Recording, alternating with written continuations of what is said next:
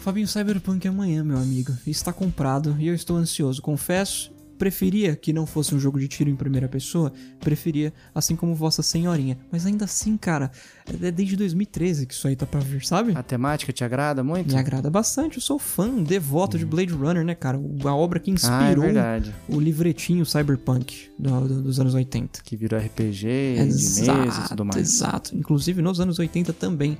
Cara, é amanhã. Você tem noção disso? Se não adiarem de novo, né? que vai chegar amanhã e vai.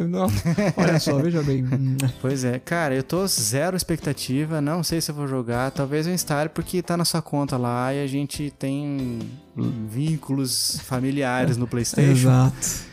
Então pode ser que eu teste um pouco, mas a chance de eu não curtir é muito grande. Mais de 1 a 100, a minha chance é zero. Cara, porque eu já tô. É aquele problema, eu já tô entrando na má vontade, sabe? Uhum, uhum. Você entrando assim, ah, cara, não sei, não sei. Mas quem sabe eu sou surpreendido. Foi assim que Exatamente. aconteceu com The Witcher, né? Que é do mesmo estúdio. The Sandwitcher. The Witcher exatamente. Exatamente.